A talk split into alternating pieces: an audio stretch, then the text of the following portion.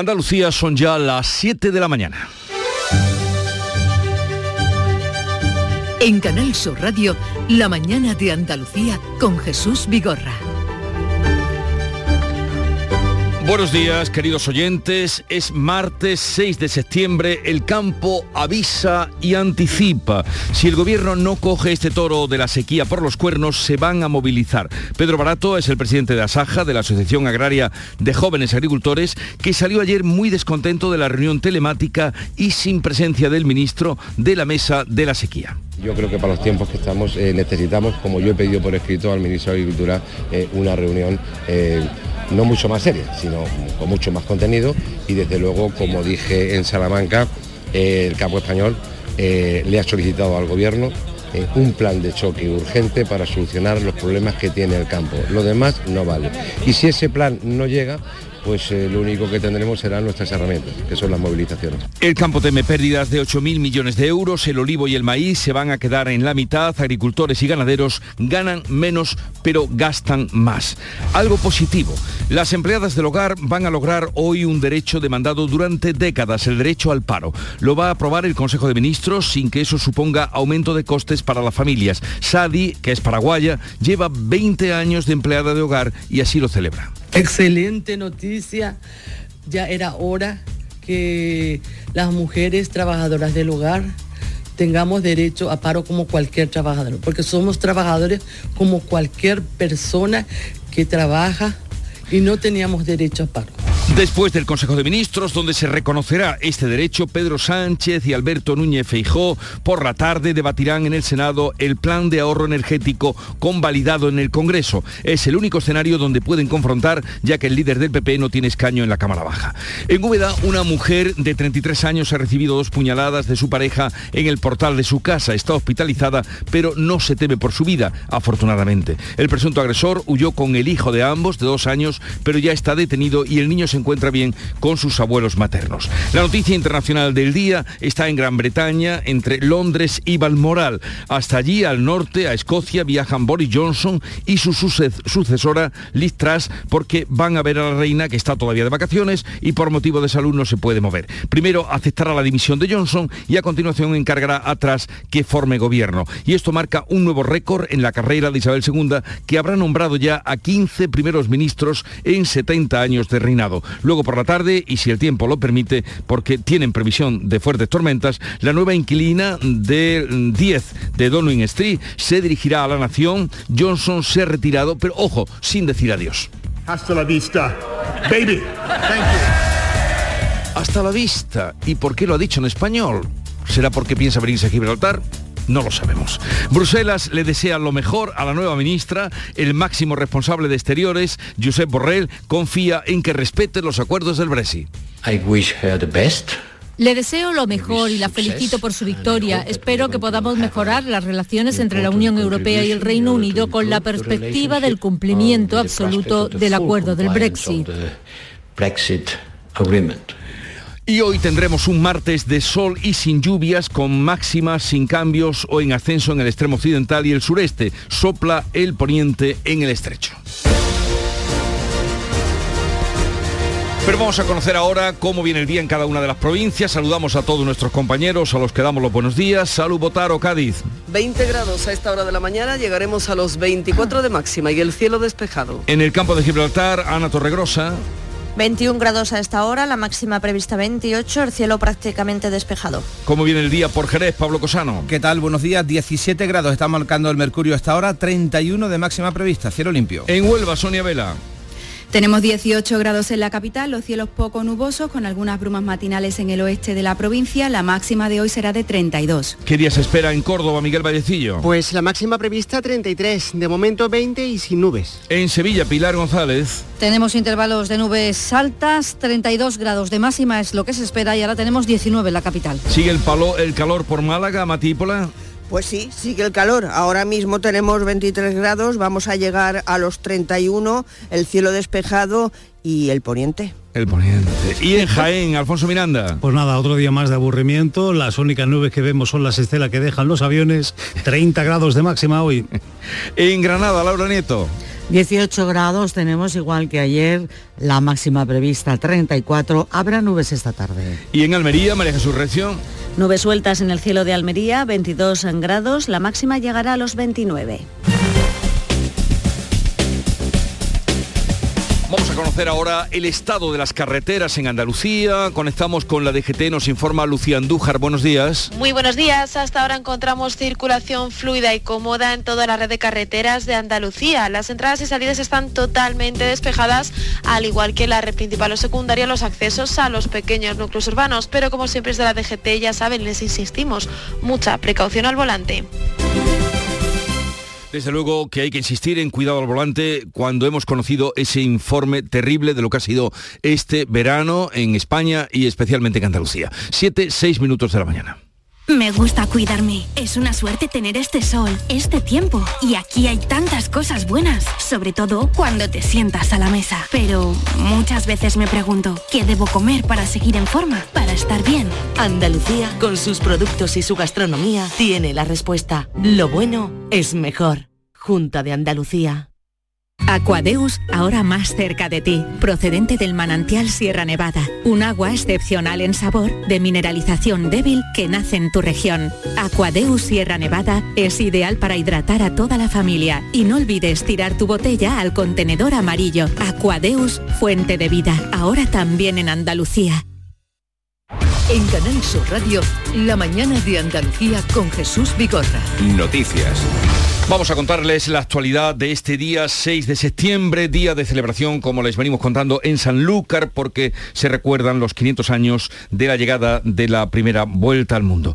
Pero vamos ahora con la actualidad. Juanma Moreno abre una ronda de contactos con la oposición para abordar en el inicio del curso político la incertidumbre económica y también el problema de la sequía, como no, Pérez Alcázar. Buenos días. El presidente andaluz ha convocado este jueves una ronda a los portavoces de los grupos parlamentarios para consensuar propuestas en torno a los dos asuntos. Moreno reitera la exigencia al gobierno para que aborde las obras hidráulicas contra la sequía. Y que los andaluces entiendan que hasta donde podamos llegar, vamos a llegar para que las turbulencias económicas, las circunstancias adversas que va a atravesar o puede atravesar nuestro país en Andalucía sean las menores posibles. Ese es el objetivo. El líder del PSOE andaluz, por su parte, insta a la Junta a cumplir sus obras hidráulicas. Juan Espadas le pide que aplique las medidas del Gobierno ante la subida de precios. Tanto son medidas razonables. Si lo significativo aquí es que el Gobierno andaluz esté callado todo el verano, eh, que lo estuviera el Consejo de Gobierno de la semana pasada y esperemos que no lo esté en el de mañana, con un paquete de medidas propios que al señor Moreno eh, le permita lucir un poquito de iniciativa política por parte del Gobierno andaluz. Lo que no es lógico es que la iniciativa política del señor Moreno se reduzca exclusivamente a confrontar con el señor Sánchez Juanma Moreno ha anunciado esa ronda de contactos durante la directiva del PP andaluz en la que Antonio Repullo ha tomado el relevo a Loles López en la Secretaría General del partido.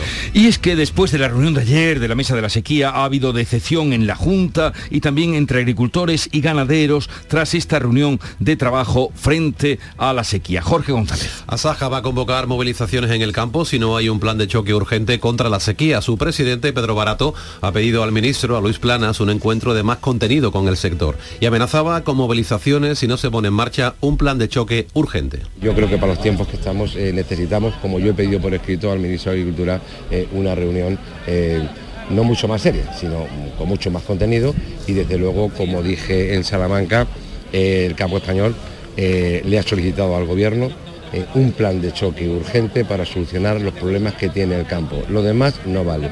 Y si ese plan no llega, pues eh, lo único que tendremos serán nuestras herramientas, que son las movilizaciones. UPA Andalucía reclama una política integral para proteger el campo frente a las adversidades climáticas y la Federación Nacional de Comunidades de Regantes reclama más fondos a agricultura, también la modernización del regadío y desarrollar una política de ahorro. Desde la Junta, la consejera Carmen Crespo lamenta que la reunión haya sido solo del grupo técnico, sin capacidad de decisiones políticas.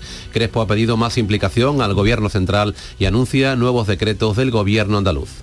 Ya dentro de poco sacamos dos medidas más, que son una para los ganaderos, para los abrevaderos, al ganado, y otra que va para la conexión de la agua regenerada con los regantes, de 25 millones de euros. Sobre este asunto abundaremos a las 8 de la mañana. Estará con nosotros en la mañana de Andalucía Ricardo Serra, que es el presidente de Asaja Andalucía y que ha sido la organización más contundente a la hora de plantarse ante lo que fue ayer la mesa de la sequía. Vamos con otro asunto mm, grave, pero mm, parece que menos en las últimas horas. El riesgo de vertido del OS-35, el buque varado frente al Peñón de Gibraltar, del que todos tenemos una imagen, deja sin trabajar a la flota pesquera de la línea.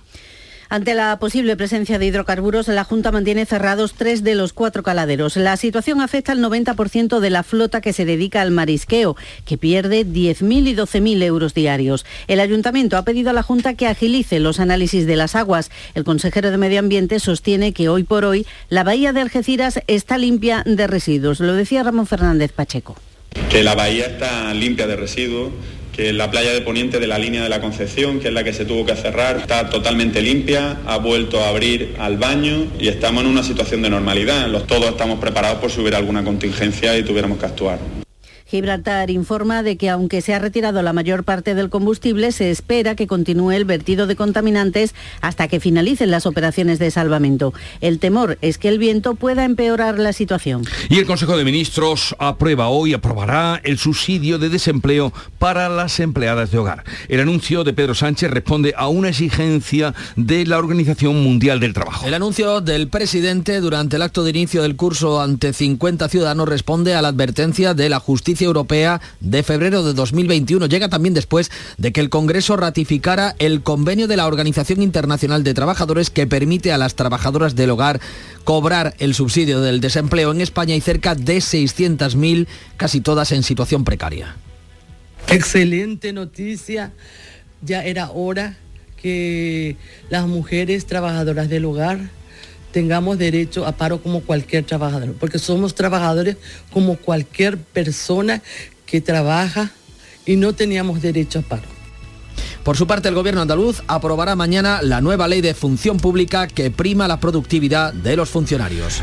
Y la Consejería de Fomento elaborará un decreto de ley que habilitará a los vehículos de transporte con conductor, los conocidos como VTC, para que sigan operando en los núcleos urbanos a partir del 1 de octubre, límite impuesto por la norma estatal para adecuar estos servicios por parte de las comunidades autónomas. Según la Junta de Andalucía, se van a establecer requisitos para que estas medidas garanticen la convivencia entre los VTC y los taxis. Según Fomento, no puede haber 17 modelos distintos de regulación de las VTC y, por tanto, debería ser el gobierno de Pedro Sánchez el que aprobara una norma para todo el país. Y esta tarde llegó la hora del debate cara a cara entre Pedro Sánchez y Núñez Feijó en el Senado, centrado este debate, en principio, en las medidas del ahorro energético. El presidente del PP va a proponer la extensión de la bajada del IVA del gas hasta el final del invierno, una iniciativa de Feijó que ha asumido el gobierno. Han aceptado bajar el IVA del, del gas al 5% tanto ya sin debate ya tenemos un avance. Creo que eso es importante. Pedro Sánchez pide política útil y rechaza abonar el discurso del miedo. No tenemos que caer ni en la euforia, ni la autocomplacencia, ni por supuesto el catastrofismo. Lo que tenemos que hacer es actuar con realismo, con confianza plena en las fortalezas que tiene nuestro país para superar cualquier adversidad. Pues entre las medidas para combatir la inflación, que ya saben ustedes que es tremenda, está por encima del 10, del 10%, una nueva de la vicepresidenta Yolanda Díaz que ya trae polémica política, porque pretende, anuncia, poner un tope al precio de los alimentos básicos como el pan, los huevos y la leche. Un anuncio que ha motivado críticas de las distribuidoras y no genera entusiasmo ni siquiera en sus socios de Podemos, tampoco en los aliados del gobierno del PSOE. A Yolanda Díaz le responde Pablo Fernández, portavoz de Podemos en el Congreso. Que alcancen un acuerdo entre ellos y fijemos una serie de productos entre 20 o 30 que le garanticemos a la ciudadanía. Sería complejo eh, llegar a un acuerdo con las grandes empresas de, de alimentación y de distribución. La solución más adecuada sería ese impuesto extraordinario. Y hablando de precios, hoy, un día más, nos hemos levantado con una nueva subida de la electricidad en España. El precio medio para los clientes de tarifa regulada vinculados al mercado mayorista será de un 20,3 más caro que en el día de ayer. Así el megavatio hora costará 291,57 euros. Por tramos horarios, la luz será más cara entre las 9 y las 10 de la noche y costará menos, o ha costado menos, eh, va a costar menos entre las 3 y las 5 de la tarde. Con el precio de la electricidad por las nubes en toda Europa, los líderes políticos siguen sin ponerse de acuerdo acuerdo a la hora de buscar soluciones conjuntas. El presidente francés Emmanuel Macron ha asegurado que no hacen falta nuevas interconexiones de gas con España porque las actuales están muy lejos de la saturación. No estamos en proceso de saturar las conexiones existentes y no hay necesidad de que España exporte su gas a Francia, ya que está importando en este momento en el que hablo. No comprendo el problema a corto plazo que estamos intentando resolver. Rusia va a mantener cerrado el grifo del gas hasta que Europa le levante las sanciones. El consumo del gas se ha desplomado casi un 32% en la industria. En Huelva, por ejemplo, Fertiberia va a mantener parada su fábrica en Palos de la Frontera. Pues con este panorama, Andalucía va a proponer al gobierno que se adopten medidas en España para ayudar a la industria a que no tenga que parar la producción por los elevados costes energéticos. Esta es una de las propuestas en la que pondrá especial, especial énfasis la Junta en la conferencia sectorial de energía que va a presidir mañana la ministra Teresa Rivera. Lo ha adelantado el consejero de Política Industrial y Energía, Jorge Paradela, antes de mantener un encuentro con la patronal andaluza. Está muy bien la reducción del, del IVA eh, en el gas del 21 al 5%, propuesta que partió Andalucía y que ha sido trasladada por el, por el presidente Feijó, pero realmente eso no beneficia a las empresas. Es, una medida que favorece al ciudadano. De ahí que nuestra, nuestra misión fundamental, sin perder de vista, eh, por supuesto, al, a los ciudadanos, pero en esta sectorial vamos a poner especial énfasis en proponer medidas que ayuden a la industria. Cambiamos ahora de asunto. Mañana arranca el año judicial y lo hace con la mayor tensión entre los jueces y los políticos que se recuerde. El presidente del Consejo General del Poder Judicial, Carlos Lesmes, se autodescarta ya como candidato al Constitucional. El también presidente del Tribunal Supremo se muestra poco confiado en que haya acuerdo para la renovación del órgano de gobierno de los jueces. Lo ha dicho a 24 horas de la inauguración del eh, año judicial. El presidente del Poder Judicial, además, eh, según informa El Mundo, ha advertido a los vocales progresistas que no admitirá boicots en la designación de los magistrados del alto tribunal en el pleno que se va a celebrar este mismo jueves. Y es que el Consejo General del Poder Judicial cumple pronto cuatro años de interinidad. La falta de consenso entre los dos principales partidos aboca a la justicia a una situación lamentable, según Carlos Lesmes. A día de hoy no albergo ninguna esperanza. Es decir, la situación a mí me parece absolutamente lamentable. Lesmes ha presidido este lunes el acto de toma de posesión del nuevo fiscal general del Estado, Álvaro García Ortiz, quien ha manifestado que representa la continuidad del proyecto de su antecesora, Dolores Delgado, que dimitió el pasado mes de julio alegando motivos de salud. Tenemos ahora varios asuntos en la crónica de sucesos. En Jaén, una mujer ha resultado herida grave por arma blanca en la localidad de Úbeda. El presunto agresor, que era su pareja, ha sido detenido tras haberse dado a la fuga con su hijo. El suceso se producía la pasada tarde en la calle Juan Montilla de esta localidad de Úbeda. El juez ha dejado la custodia del menor a los abuelos maternos. Diego Moya es portavoz policial en Úbeda. Eran pareja y parece que se trata de un tema de violencia contra la mujer, violencia machista. El hombre se ha dado a la fuga y se ha llevado consigo a un pequeño de dos años. Eh, se ha activado el protocolo de inmediato de tanto de violencia contra la mujer como de, de búsqueda y captura precisamente hacia este individuo. El hombre que ya ha sido detenido y en Almería ha muerto un niño de 5 años en una piscina de Níjar en esta provincia, en Almería. Un helicóptero se desplazó hasta el lugar y los sanitarios le practicaron maniobras de reanimación cardiopulmonar, pero nada pudieron hacer por salvar su vida. Un Airbus A320 de la compañía Vueling que viajaba de Málaga a Bruselas la pasada tarde se vio obligado a dar la vuelta cuando se encontraba a la altura de Bailén en Jaén, poco después de despegar a causa de un problema en una puerta. Finalmente, tras aterrizar después de haber quemado suficiente combustible para hacerlo sin peligro, se pudo comprobar que ni hubo un fallo real que hubiera podido causar una despresurización, sino tan solo la indicación de ese fallo. La Marina de Letonia ha recuperado 11 piezas del avión que se estrelló el domingo en aguas del mar Báltico, como les contábamos, después de despegar del aeropuerto de Jerez. Por el momento no hay rastro alguno de los ocupantes, que una familia alemana con residencia en Zara de los Atunes, que regresaba a su país tras las vacaciones, varios cazas europeos se dieron el relevo para estar pendientes en todo momento del comportamiento de este vuelo.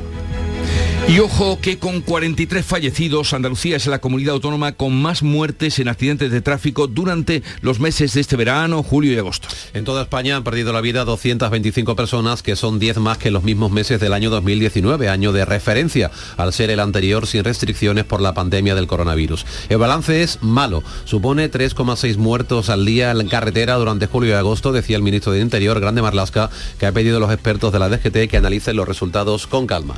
El Ministerio de Sanidad retrasa el reparto de vacunas COVID para la cuarta dosis previsto para hoy para decidir cuáles son las mejores compuestos, los mejores compuestos para hacer frente a las nuevas variantes. Se ha eh, comprometido a tomar una decisión a lo largo de la próxima semana. La ministra asegura que a lo largo de septiembre van a llegar 10 millones de vacunas adaptadas a las nuevas variantes. Son las 7.20 minutos de la mañana y vamos ahora ya con la revista de prensa. La mañana de Andalucía.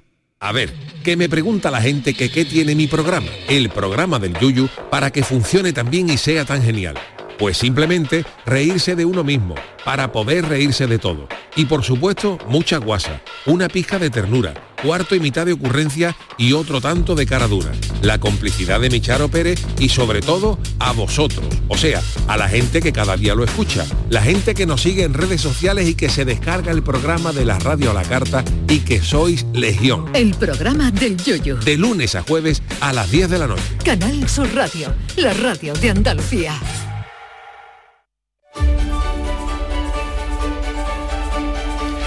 Vamos ya con lo más destacado de la prensa nacional e internacional que tiene preparada Paco Reyero. Buenos días, Paco. Buenos días Jesús, somos Legión, como dice el Yuyu, 7.21 minutos, estamos convocados a la prensa, a la apertura del diario.es que está dedicada al límite de precios a los alimentos que propone Yolanda Díaz y que encuentra oposición en el sector y división en el gobierno, 30 productos básicos, concreta ABC, también lo ha dicho ella, entre 20 y 30. La propuesta supone abrir otro frente con el presidente Sánchez, señala el periódico El Mundo. La viñeta de Gallego y Rey se titula contra las cuerdas y en ella dibujan al eh, presidente del gobierno, a Pedro Sánchez, en la esquina de un ring de boxeo con los guantes puestos y un gesto de tensión, de agobio. Las cuerdas del ring, Jesús, son tuberías de gas. El país en portada informa Rusia dice que dejará cerrado el grifo del gas hasta el fin de las sanciones. The Objective nos cuenta que España es el país del mundo que más gas licuado le ha comprado a Putin este verano. Ha desembolsado concretamente 750 millones de euros después de que en julio y agosto se haya disparado la generación de electricidad a partir, a partir del gas. A veces el alza de la energía y la falta de materias primas provocan cierres y parones en la industria. El periódico España que abre su edición en la web anotando que el gobierno no se resigna, no quiere tirar la toalla con el MidCat, el gaseoducto al que Francia se opone y que atravesaría los Pirineos. Hemos visto como Macron no quiere bajo ninguna circunstancia, sin embargo, el Ejecutivo de España trata de involucrar a toda la Unión Europea. Y la visión del roto sobre la situación internacional está en su viñeta para el país. En ella leemos dos frases. Hay un fuego provocado en Ucrania, todos tenemos que ayudar y en la viñeta eh, vemos que solo hay un hombre con un bidón de gasolina que se interna por un bosque interpreten ustedes. Y los principales periódicos nacionales recogen la lucha, una vez más, habría que decir, por el control del Consejo General del Poder Judicial turbulencias en el órgano de la justicia. El país destaca en su titular principal estas declaraciones del ESMES, el presidente del eh, TSE y del Consejo General del Poder Judicial. Me opongo a que el Consejo se declare en rebeldía, un sector del Consejo que trata de boicotear en opinión de Prisa, la elección de sus dos magistrados. Siete vocales conservadores se reúnen hoy y buscan apoyos para su maniobra. El mundo anota en su portada que Lesmes avisa a sus vocales de que impedirá boicots en el Pleno y multiplica sus gestiones para que el Tribunal Constitucional se renueve en plazo. En la portada del país también encontramos que las empleadas del hogar tendrán derecho a cobrar el paro. Lo venimos comentando en la mañana de Andalucía y también en EPE, en el periódico de España, la Fiscalía que abre la puerta a investigar las nuevas grabaciones contra Cospedal en Kitchen. Hay distintos análisis sobre ese duelo en el Senado entre Sánchez y Feijó, lo anota por ejemplo La Vanguardia. Ambos afrontan su primer duelo parlamentario. ¿Qué será esta tarde? ¿Y qué otras notas has extraído de la prensa del día? Bueno, entre las frases del día me quedo con la de Penélope Cruz en su presentación en la Mostra de Venecia. Cuando tenía 10 años me preguntaba por qué Almodóvar no era presidente de España. Lo podía haber sido, porque para ser presidente solo hay que ser mayor de edad y tener la nacionalidad. Y me quedo con la columna de José Antonio Montano, que es deliciosa, la escribe en The Objective, el digital, se titula Fácil o Imposible, habla sobre eh, temas más trascendentes que los cotidianos y dice si la felicidad es fácil o imposible. Lo pienso mientras me tomo una caña mirando el mar el primer domingo de septiembre. Al fin hay mesas en el Yuca el mejor chiringuito de la Costa del Sol, que durante todo agosto estuvo atestado. Parecía que no iba a terminarse, pero se ha terminado. El último día me tomo esta caña viendo los brillos del mar hacia el sol y sintiendo la brisa. El verano se ha apaciguado de repente. La felicidad es fácil. La nostalgia es solo hoy. Tengo comprobado que el día crítico es aquel que aún roza el paraíso, el momento en que se suelta es el del puñetazo, es su cercanía la que hiere, su cercanía irrecuperable, cuando aún nos alcanzan sus rayos. Luego haré la maleta, pero ahora me tomo esta caña frente al mar con acariciante delicia. La felicidad es fácil, o imposible. Bueno, ¿y qué te ha llevado, Paco, a extraer este fragmento que nos has leído? Hombre, porque es que me parece que eh, todos sufrimos ya la añoranza de lo que acabamos de dejar atrás y me identifico plenamente con José Antonio Montano. A lo mejor era por esa, esa subida, luego mm, en un periódico em, inglés eh, que dicen eh, lágrimas por la cerveza que puede ponerse a veintitantas libras la pinta de cerveza. Yo sé que tú eres un avión de vuelo regular, tú no tienes altibajos, pero los que somos humanos, pues lógicamente tenemos nuestras caídas, porque claro, acabar el verano y de repente ya estar en esta vorágine me lleva a pensar en la columna de Montano. Y ya está por aquí Nuria Gaciño, buenos días. Hola, ¿qué tal? Muy buenos días.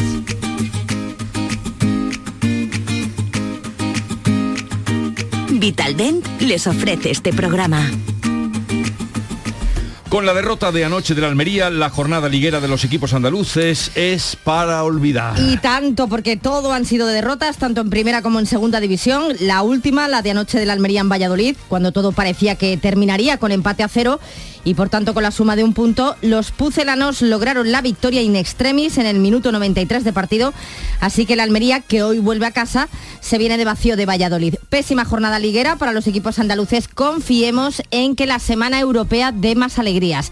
Es el caso del Sevilla, que hoy comienza su andadura en la Champions, a las 9 recibe al Manchester City de Guardiola en la primera jornada de la fase de grupos. No es el mejor rival en este mal inicio de temporada sevillista, pero la afición al menos confía en que los de Lopetegui sean capaces de competir. También comienza a rodar el actual campeón, el Real Madrid, que visita al Celtic de Glasgow, ante el que no debe tener problemas en principio. La selección de baloncesto se juega esta tarde el pase a los octavos del europeo. Los chicos de Escariolo están obligados a ganar a Montenegro a las 4 y cuarto de esta tarde. Una victoria les daría el pase a los octavos de final. En caso de derrota, mañana tocará una auténtica final ante Turquía. Hoy también juega la selección femenina de fútbol que va a buscar a las 9 el pleno hacia el Mundial. Para ello tiene que ganar a Ucrania. Eh, ese billete ya lo tiene conseguido, pero quiere el pleno de victorias. Y también pendientes hoy de la Vuelta Ciclista a España, etapa entre Sanlúcar de Barrameda, eh, de Barrameda y la localidad sevillana de Tomares. Y Rafa Nadal, que se despide del abierto de Estados Unidos. Ha caído en los octavos de final en el último y cuarto Grand Slam de la temporada. Derrota frente al estadounidense Tiafoe en cuatro sets. Con esta derrota, Nadal no podrá optar a recuperar el número uno del mundo para lo que necesitaba alcanzar la final. El que sí tiene esa oportunidad es el también español Carlos Alcaraz, que eh, está jugando a esta hora frente al croata Marin Silic para colarse los cuartos de final. Primer set para el español por 6-4, el segundo para el croata por 6-3 y el tercero lo ha conseguido Alcaraz por 6-4. En Vitalden queremos saber qué hay detrás de tu sonrisa, porque si vienes a nuestras clínicas hay un 20% de descuento en ortodoncia, pero para nuestros pacientes hay mucho más. La confianza de traer a mis hijos a la misma clínica a la que llevo viniendo toda la vida. La seguridad de que mi ortodoncia esté supervisada por grandes profesionales certificados. Ahora financia 24 meses. Pide cita en 900 101 001 y ven a Vitaldent. Y Nuria, vamos a escuchar qué nos trae o dónde ha encontrado Paco Reyero hoy el cierre para el kiosco.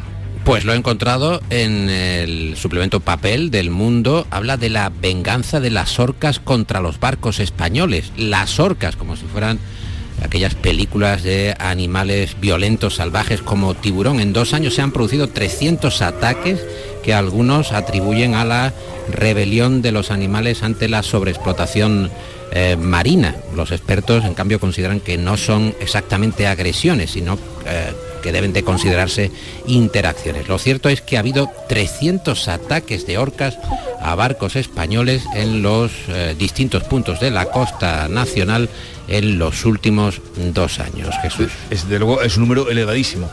Eh, tranquilidad para los que no tenemos barco. sí. Algo positivo, ¿no? bueno, que tengáis un bonito día, eh, querido Paco y Nuria. Hasta luego. Adiós.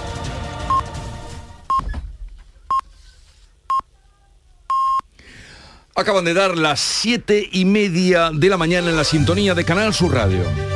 Canal Sur Radio, la mañana de Andalucía con Jesús Vigorra. Y a esta hora hacemos lo propio, dar cuenta de los titulares que resumen la actualidad del día con Olga Moya. El presidente de la Junta convoca este jueves a todos los grupos autonómicos para encontrar respuestas de consenso que palíen la sequía y rebajen la incertidumbre económica. Juanma Moreno vuelve a pedir al Ejecutivo Central obras hidráulicas que mejoren los regadíos y modernicen infraestructuras. Asaja movilizará el campo si el Ejecutivo no toma medidas urgentes contra la sequía. Reunión meramente técnica que ha defraudado tanto a la Junta como a los regantes. Todos demandan inversiones y medidas fiscales y paliativas ante la crítica situación. Pedro Sánchez debatirá hoy cara a cara con Alberto Núñez Feijo en el Senado. Es el único escenario donde pueden confrontar, ya que el líder del PP no tiene escaño en el Congreso. Debatirán el plan de ahorro energético convalidado en el Congreso. El Consejo de Ministros va a reconocer hoy el derecho al paro de las empleadas del hogar. Las trabajadoras domésticas cotizarán para recibir el subsidio sin que eso suponga aumento de costes para las familias. El colectivo llevaba décadas demandando ese derecho. Yolanda Díaz propone limitar los precios del pan, de la leche, de los huevos y así hasta 30 productos. La ministra de Trabajo quiere garantizar con las distribuidoras un precio máximo de la cesta básica de la compra.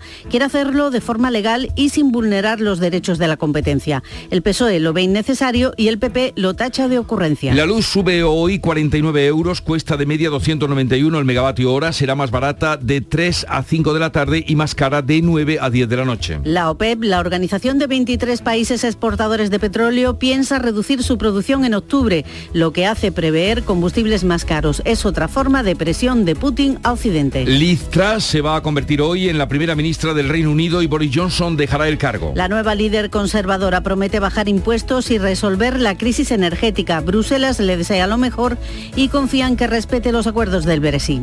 El rey preside hoy en Sanlúcar y el jueves en Sevilla los dos actos que van a cerrar la conmemoración de los 500 años de la Vuelta al Mundo. Han sido tres años de celebraciones de la gesta que inició Magallanes y culminó el Cano. Y vamos a recordar el tiempo previsto para hoy. Pues cielos poco nubosos o despejados con algunas brumas en la costa sur de Almería, temperaturas sin cambios apreciables o algo más altas en el extremo más occidental, los vientos soplan del oeste, componente fuerte en el estrecho. Así llegamos a las 7.33 minutos de la mañana. En un momento vamos a las claves económicas del día que nos trae Paco Vocero. Cajamar pone a disposición de empresas y autónomos la plataforma de ayudas públicas para informarte, gestionar y financiarte cualquier ayuda de los fondos de recuperación europeos Next Generation. Infórmate en nuestra web o nuestras oficinas. Cajamar, distintos desde siempre. Pipas Reyes son las pipas de siempre. Ahora encontrarás tus pipas Reyes más grandes, con más aroma, con más sabor y más duraderas. Tradición e innovación para traerte tus mejores pipas Reyes. Las del paquete rojo, tus pipas de siempre. Las claves económicas con Paco Bocero. Estamos a martes 6 de septiembre y qué claves tenemos para hoy. Paco, buenos días. Buenos días Jesús. Pues mira, vamos directo a una realidad cotidiana y es que nos vamos a levantar con el impacto de dos claves económicas que se produjeron ayer pero que tienen un recorrido durante la semana. La primera está como no en el frente energético, porque por una parte se esperaba en los mercados ayer el impacto de ese corte indefinido del gasoducto Nord Stream 1 que se produjo el viernes pasado. Por otra, la reunión de la OPEP Plus, que recordemos es una alianza de los 16 países originarios con 10 más, que sin ser miembros participan en sus discusiones y entre los que se encuentra Rusia. En este caso, la alianza acordó ayer restringir de nuevo en 100.000 barriles diarios la producción de petróleo en octubre, cuando la habían aumentado en agosto, detrás de la caída de los precios, que han llegado hasta un 20% menos desde máximos de junio, de 120 dólares el barril a poco menos de 90, por cierto, no lo hemos notado mucho en los carburantes de este año. No, lo hemos notado nada. No lo hemos notado, hemos notado poquísimo. Y que dejaron ayer el barril de cualquier forma en 96 dólares. Bueno, pero esto, Paco, metería más presión en los precios del gas, que ya tuvo bastante con la declaración de que no habrá gas ruso mientras no se levanten las sanciones, dijeron ayer. Efectivamente, lo que pasa es que esto es un, juego un poco de ducha escocesa. Mira, eh, los futuros se situaron ayer, eh, los futuros del gas europeo de referencia se dispararon hasta un 30%, rozando los 280 dólares por megavatio hora. Las perspectivas con este, con este nuevo órdago de Putin son muy poco halagüeñas, evidentemente, porque abre un nuevo frente que, estando más o menos previsto el corte total del gas ruso, añade más presión al escenario.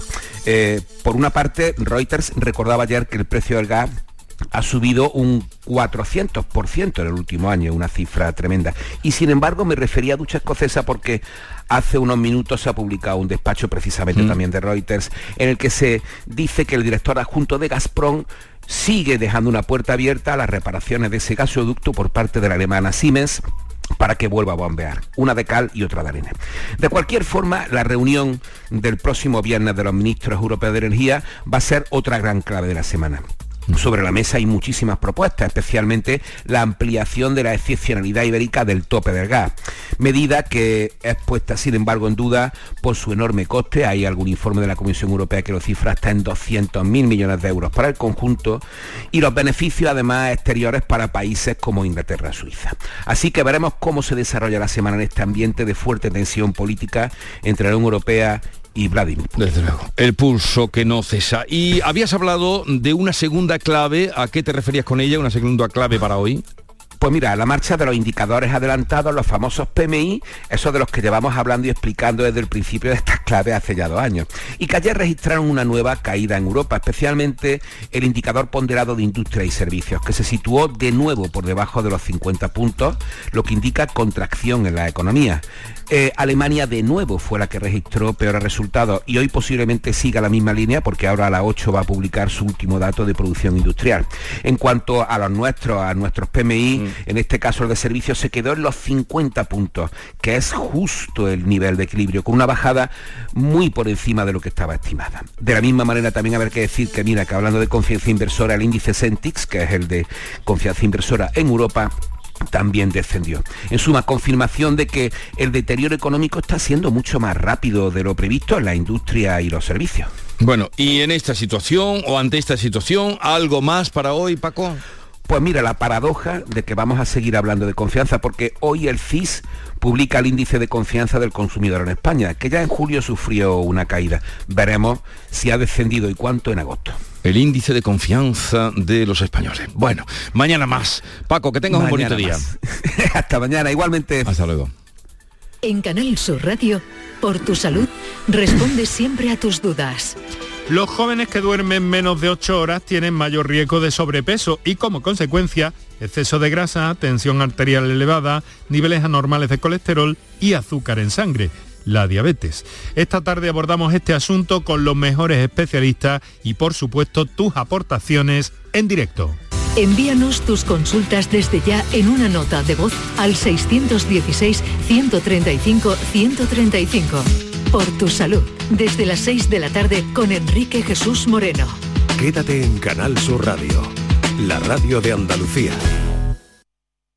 La educación es la mejor base para el progreso y los docentes andaluces el mejor motor para que cada estudiante pueda descubrir su vocación y desarrolle sus potencialidades. En este curso 2022-2023 impulsemos juntos el camino hacia el futuro de Andalucía. El mejor sitio para crecer. Junta de Andalucía. Con otras noticias de Andalucía. De este 6 de septiembre, las asociaciones de agricultores y regantes de Málaga exigen garantías para sus cultivos y apuestan por la desalación para asegurarse el agua en tiempos de sequía. Mati Pola. También solicitan la doble tarifa eléctrica para regantes, fondos para nuevas infraestructuras hídricas y adaptar el seguro combinado para cubrir la falta de lluvia. Para los regantes se trata de garantizar la actividad, lo decía así Juan Antonio Aguilar, que es el secretario de la Asociación Provincial de Regantes. Lo que pedimos es mm, garantía, garantía para que el agricultor pueda realizar su labor eh, en condiciones, eh, recursos hídricos y unas infraestructuras que nos permitan eh, trabajar con, con plena garantía. No quieren medidas de emergencia, las quieren a largo plazo y ven en las desaladoras una solución estable. Luego hablaremos de este asunto con Ricardo Serra, que es presidente de Asaja en Andalucía. Asunto de las desaladoras, de la que siempre se habla cuando vienen los años de sequía, pero luego pasan los años de sequía y no se hace nada o poco. En Almería, la organización agraria Asaja apunta a un incremento del 15% de la producción del tomate para la próxima campaña, porque los agricultores, ante el aumento de los precios, han decidido apostar por el tomate. María Jesús Recio. Asaja se muestra optimista ante el inicio de la nueva campaña agrícola con esa recuperación del cultivo de tomate. Los agricultores han retomado la producción de este producto que ha sido líder para el sector en Almería durante muchos años porque ven en el horizonte una recuperación de los precios y una disminución de la inestabilidad que ha presidido campañas anteriores. En la última campaña el precio medio del tomate según Asaja alcanzó un 34% y el valor de la producción creció un 14%. Estas últimas campañas el líder de la producción había pasado a ser el pimiento. En Córdoba Caritas de que sigue aumentando el número de personas que acuden pidiendo ayuda porque no pueden hacer frente al pago de los recibos básicos de suministro, como en el caso de la luz, Miguel Vallecillo. Y el caso es eh, que no hablamos de personas vulnerables, sino familias con hijos a su cargo, personas mayores a las que el dinero de la nómina o la pensión no les llega a fin de mes para cubrir todos esos gastos y además todo ello con perspectiva de incremento de precio que van a suponer que en los próximos meses fríos, más o menos entre noviembre y febrero, pues muchas personas en Córdoba no puedan simplemente poner la calefacción.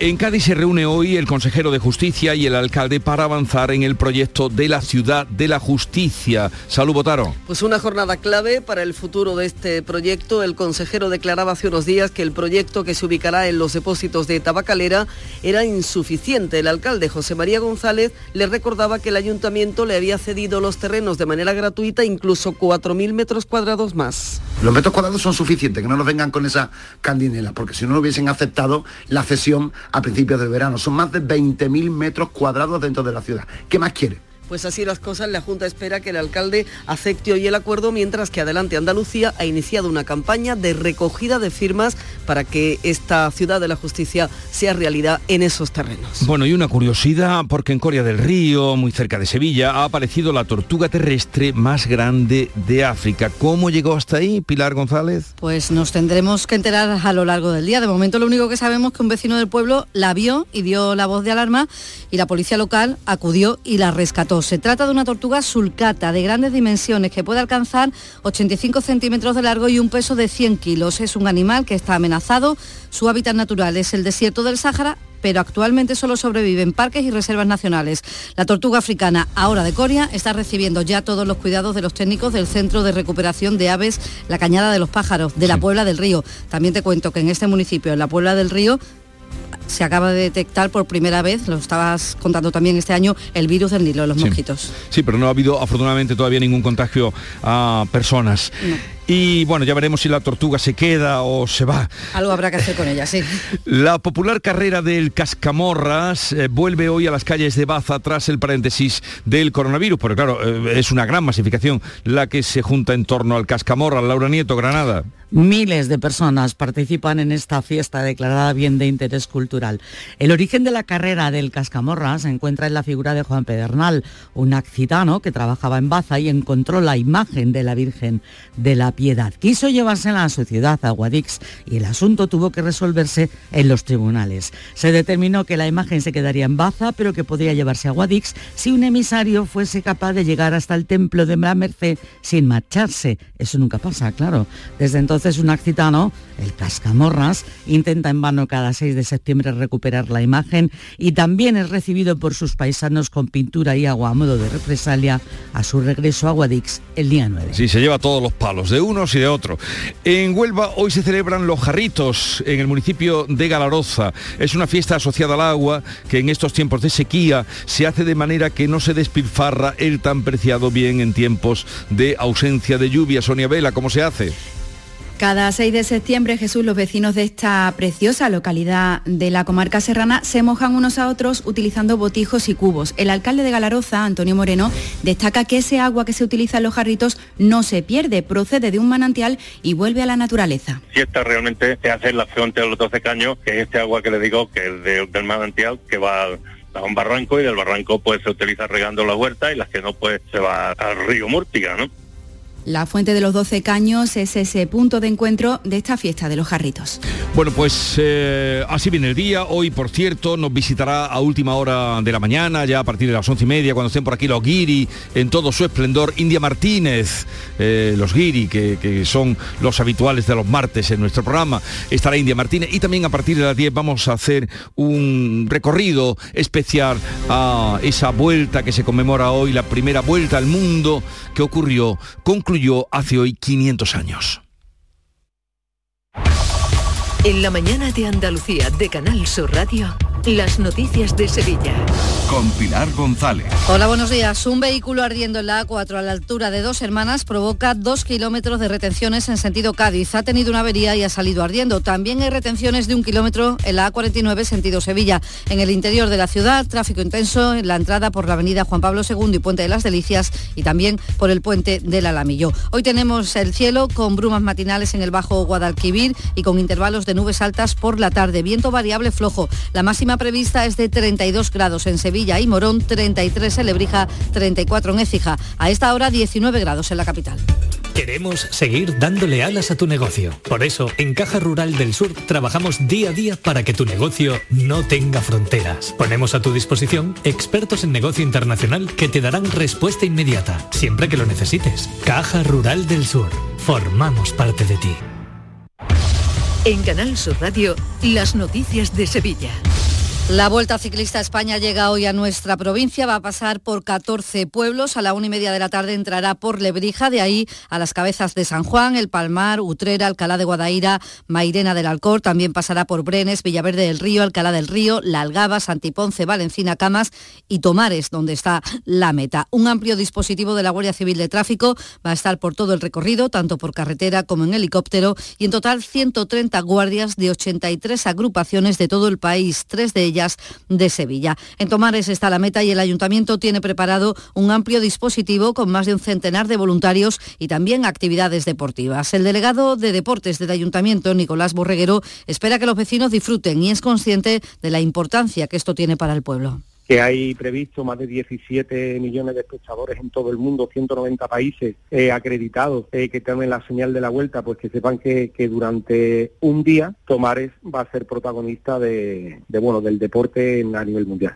El Ayuntamiento de Sevilla, los sindicatos y los empresarios han firmado un convenio para exigir de forma coordinada los grandes proyectos e inversiones que necesita la ciudad. Es un acuerdo pionero que quiere ir más allá de las siglas políticas y del actual mandato municipal para lograr la recuperación económica y apostar por estas prioridades que señala el alcalde Antonio Muñoz. Habla también del tema de infraestructura, habla también de los sectores estratégicos de la ciudad como puede ser el turismo, de la apuesta por la capitalidad de Sevilla en la comunidad autónoma andaluza, la apuesta por la agencia espacial, por ponerle algunos ejemplos, además de cuestiones sociales vinculadas a vivienda o a los barrios el presidente de la patronal sevillana, Miguel Rus, apuesta por el diálogo para que la ciudad sea competitiva. Sevilla, para ser viable y ser competitiva, necesita de esta unión, de este trabajo conjunto y necesita de estos proyectos que son claves estratégicos y fundamentales para simplemente competir en las mismas circunstancias que las demás provincias y que el resto de España.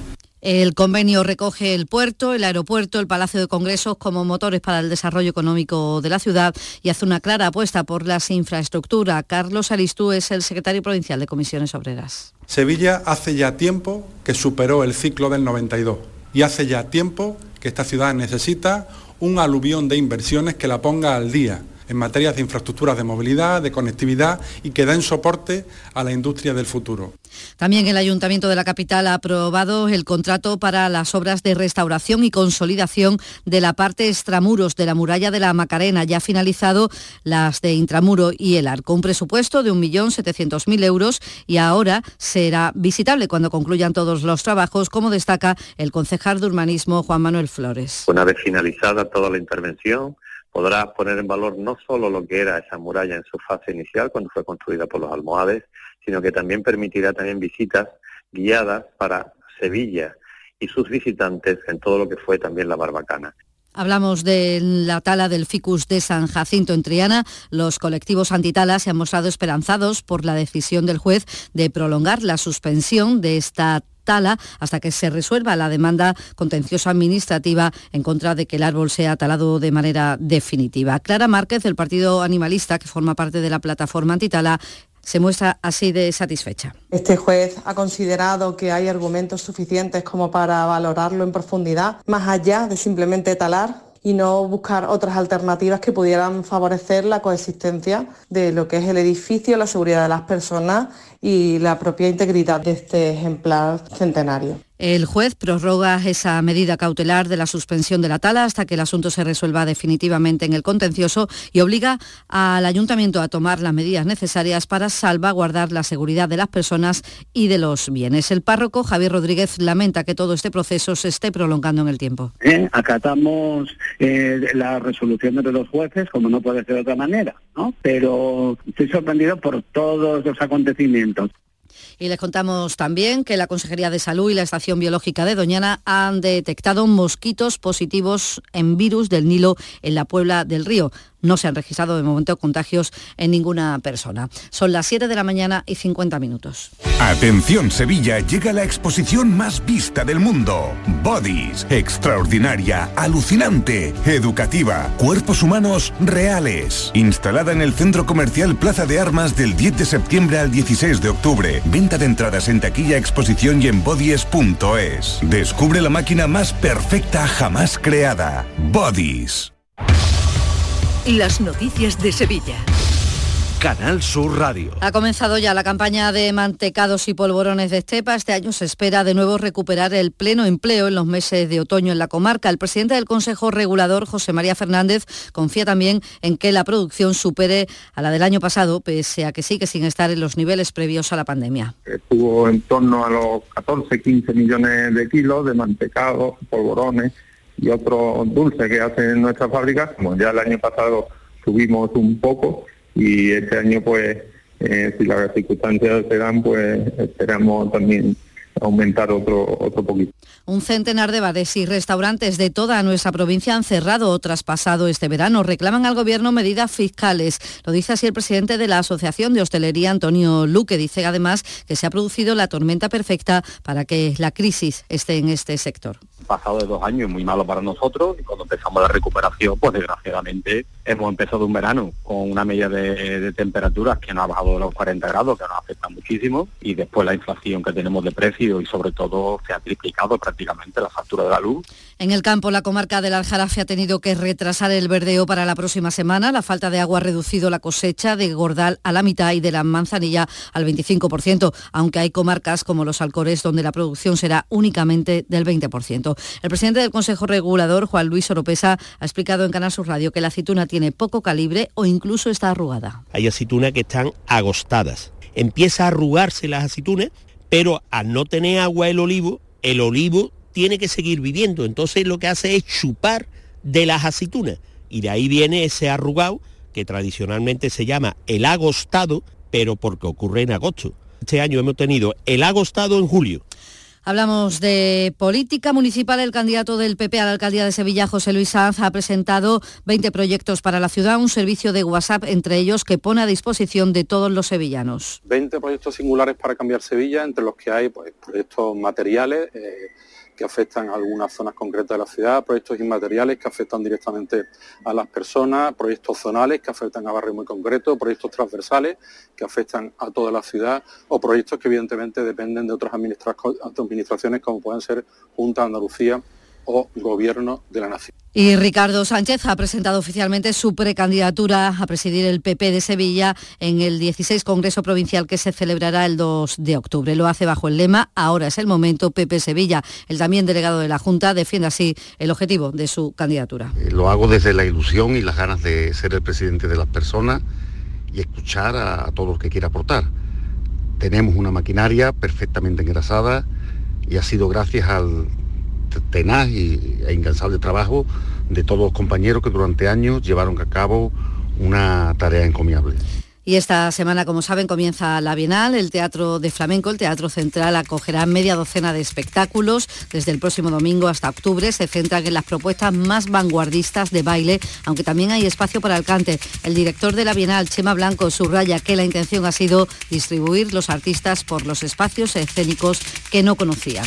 Yo lo que he intentado es que estén en los teatros artistas que no han estado otras veces en esos espacios, ¿no? Bueno, Y, y aquí pues bueno va a haber gente que no ha estado y en el Maestranza va a haber gente que no ha estado otra vez, y en el López de Vega va a haber gente que no ha estado tampoco otra vez. Entonces, pues bueno, se da un poco de eso también. Y hoy se retoman las visitas guiadas a la antigua fábrica de tabacos, la sede de la principal de la Universidad de Sevilla. A esta hora tenemos 17 grados en los Palacios, también en Coria del Río, 18 grados en Utrera, 19 grados en Sevilla.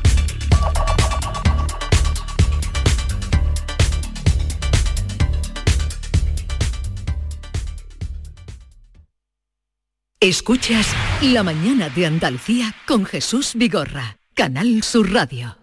Aquadeus, el agua mineral natural de Sierra Nevada, patrocinador de la Federación Andaluza de Triatlón, les ofrece la información deportiva.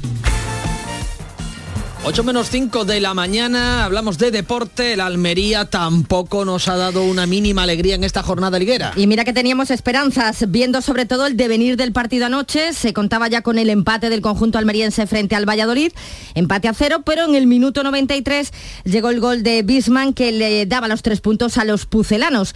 Los almerienses reclamaron mano en el control previo de Narváez, pero el árbitro no atendió las quejas del Almería, cuyo entrenador Rubí pues considera que lo más justo hubiese sido el empate, pero no hay otra que empezar a pensar ya en el Osasuna, en el próximo rival de liga. El que piensa ya desde hace unos días en su próximo rival es el Sevilla, que esta noche comienza una nueva andadura por la Champions, primera jornada de la fase de grupos. A las 9 los de Lopetegui se enfrentan al todopoderoso Manchester City, sin duda uno de los favoritos para llegar hasta el final. Es cierto que el Sevilla no atraviesa por su mejor momento, pero la afición espera al menos ver a un equipo competitivo que le ponga difícil las cosas a los de Guardiola. Difícil es desde luego la actual situación de Lopetegui en el banquillo sevillista, con solo un punto en liga. No sabemos si se arrepiente de haber seguido en Nervión. Eso le preguntaban ayer en la sala de prensa del Sánchez Pijuán. Bueno, nosotros eh, creo que nos quedamos, es el cuarto año que estamos aquí, hemos hecho historia en los tres anteriores eh, y trabajaremos para seguir haciéndola. Eh, no, las historias se, escriben al final de los cursos. Lopetegui, por cierto, que confía en seguir mucho tiempo en el Sevilla, también Sergio González en el Cádiz o Pablo Guedes en el Málaga. Sería desde luego buena señal, ¿no? Señal de que la situación en estos equipos ha mejorado. En el Cádiz, su presidente Manuel Vizcaíno no se plantea el cambio en el banquillo, pero es que tampoco se plantea dejar él la presidencia. Yo ahora mismo em, la idea que tengo es seguir los próximos 20 años en el Cádiz, más o menos, ¿vale? Entonces no tengo intención ninguna de dejar el proyecto a media. Eh, creo que son nueve años de trabajo que han dado sus frutos. 20 años no son nada, como reza la copla, pero no sé yo si el cadismo aguantará 20 años a Manuel Vizcaíno y no sé si tantos, pero al menos durante esta campaña, si quiere mantener en el banquillo del Málaga a Pablo Guedes, el director deportivo de la entidad malagueña, Manolo Gaspar, que ha comparecido ante los medios. Que si veo a Pablo capaz de revertir la situación, 100%. Dentro de dos semanas, cuando estemos ahí y veamos las sensaciones o cómo ha ido, quizá dentro de dos semanas nos sentemos aquí y decimos, Pablo, que eres un crack. Le ha, cambiado la cosa al equipo, el equipo ahora sí que lo ha encontrado. Eso es irnos a dentro de dos semanas, que yo creo que ahora mismo, bueno, nosotros ni nos lo hemos planteado, internamente, ¿eh? así te lo digo. Ojalá, pues de momento hay que tirar de paciencia, que aún queda mucha tela que cortar. Esto no ha hecho nada más que empezar. De hecho, hoy empieza también en la Champions el actual campeón, el Real Madrid, que visita al Celtic de Glasgow y de todos los partidos de esta primera jornada de la fase de grupos destaca también el Paris Saint-Germain Juventus de Turín. De baloncesto hablamos porque la selección se juega hoy el pase a octavos de final, Nuria. A los chicos de Escariolo les quedan dos partidos en esta primera fase y si quieren estar en los octavos de final tienen que ganar uno de los dos, así que mejor eh, hacer los deberes esta misma tarde. Toca Montenegro a las cuatro y cuarto. Una victoria, como decíamos, les daría el pase a los octavos de final. En caso de derrota, mañana tocará una auténtica final ante Turquía. Hoy también juega la selección femenina de fútbol que buscará a las 9 de la noche el pleno hacia el Mundial de Australia y Nueva Zelanda del próximo año ya tienen el bolsillo esta clasificación, lo conseguía el pasado mes de abril, pero si quieren el pleno de victoria, pues hay que ganar hoy a Ucrania. Lo hacían el pasado viernes, goleaban 3 a 0 a Hungría y hoy toca a Ucrania. Y en el abierto de Estados Unidos estamos pendientes del partido de Carlos Alcaraz, está en el quinto set creo con Silic. Está muy igualado frente al croata Marin Silic por meterse en los cuartos de final del US Open.